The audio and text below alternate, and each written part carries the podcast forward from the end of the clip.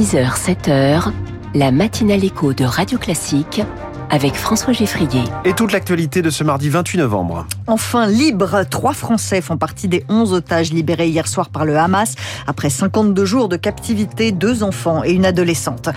Il faut revoir votre copie. Le gouvernement bloque l'accord des partenaires sociaux sur l'assurance chômage. Et puis parmi les bonnes résolutions du 1er janvier, arrêtez de fumer. Le prix du paquet de cigarettes va augmenter de 40 à 50 centimes. Après ce journal, pourquoi Tesla attaque la Suède en justice? Ce sera dans les titres de l'économie à 6h10. 6h15, la France de demain. Une France débarrassée des zones blanches, peut-être, grâce à notre invité. Et puis les classiques de l'économie, certains ont le goût du danger, d'autres une aversion au risque. Natacha Valla nous en parle à 6h20. Virginie Fulpin, trois otages français ont été libérés par le Hamas hier soir. Nos premiers ressortissants à être libérés depuis le début de la trêve entre le Hamas et Israël. Trois mineurs, un frère et une sœur, Erez, 12 ans, et Sahar, 16 ans, ainsi qu'Etan, 12 ans. Ils ont passé 52 jours en captivité à Gaza avant d'être libérés hier soir. Julie Drouin, les trois enfants avaient tous été enlevés dans le kibbutz de Niroz le 7 octobre. Oui, Erez, un petit brun aux dents du bonheur, Sahar, une grande adolescente aux cheveux longs. Ce matin du 7 octobre, ils se réfugient dans l'abri anti-aérien de leur maison avec leur père pour échapper aux combattants du Hamas. Leur mère, Adas, est cachée dans une autre maison. Ils s'écrivent jusqu'à temps que son mari lui dise que leur abri a été forcé. Depuis, Adas Calderon est devenue la tête de proue des familles d'otages français pour exiger leur retour. À l'annonce de leur libération, elle a hurlé de joie. Le troisième otage français libéré, Ethan, a lui été enlevé à Motos, lui aussi du kibbutz de Niroz. Son père, blessé au moment de l'attaque, tandis que sa mère et deux de ses sœurs sont parvenus à s'échapper des mains des terroristes ce même matin.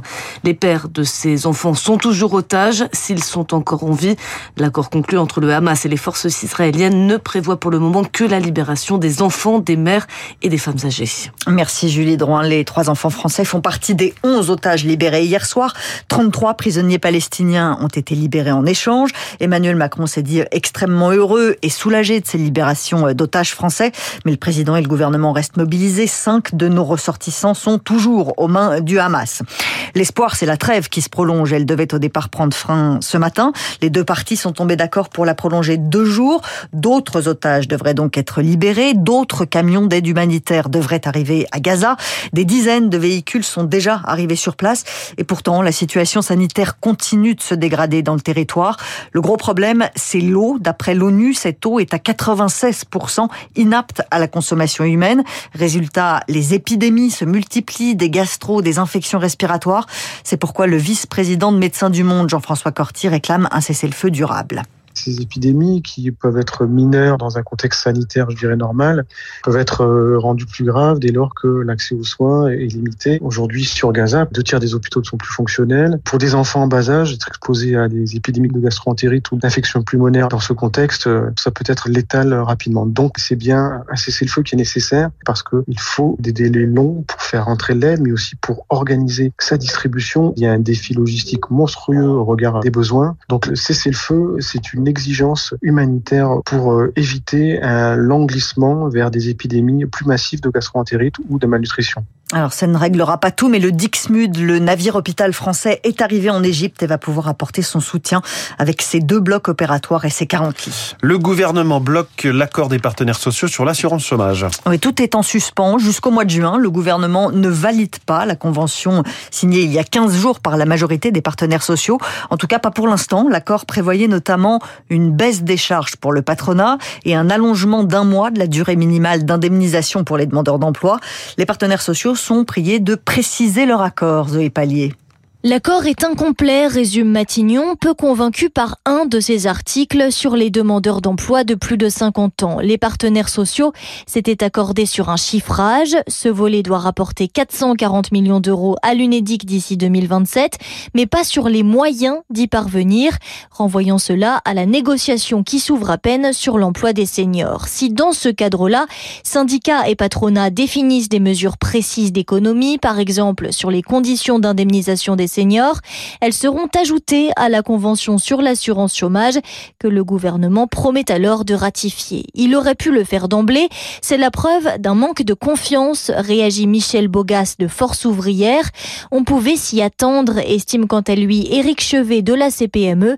Le patronat regrette surtout qu'avec ce report, les baisses de charges prévues par l'accord n'entreront finalement pas en vigueur au 1er janvier 2024. Il y a des records dont on se passerait jamais. Il n'y a eu autant de violences liées au trafic de drogue qu'en 2023, avec une hausse de 57% des homicides ou tentatives d'homicide dus au narcotrafic. 315 homicides ou tentatives depuis le 1er janvier. Le directeur général de la police nationale précise que cette violence s'étend désormais aux villes moyennes, un peu partout sur le territoire. Et vous, vous avez arrêté de fumer On arrive à la fin du mois de novembre, la fin du mois sans tabac, et le gouvernement présente aujourd'hui son nouveau plan tabac avec une nouvelle augmentation du prix des paquets de cigarettes, entre 40 et 50 centimes de plus au 1er janvier. Et puis l'interdiction de fumer va s'étendre aux plages, aux parcs et aux abords des écoles. Emmanuelle Béguineau est directrice du Comité national contre le tabagisme. Elle salue les nouvelles mesures, mais demande plus. Il est clair que les stratégies fiscales de hausse significative sont parmi les mesures les plus efficaces pour réduire la consommation de tabac. C'est vraiment quelque chose qui est très très bien démontré. Il y a d'autres mesures qu'il faut associer aux hausses de taxes. Ça va de la fiscalité, la réglementation des produits du tabac, le marketing.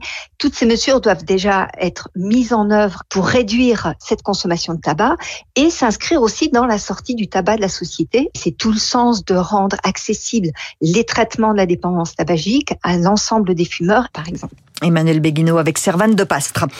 Une centaine de militants d'extrême droite dans les rues de Lyon hier soir pour une manifestation pourtant interdite. Le ministre de l'Intérieur, Gérald Darmanin, a envoyé un télégramme au préfet et aux responsables de la police et de la gendarmerie pour prévenir tout rassemblement pouvant conduire à des actions violentes.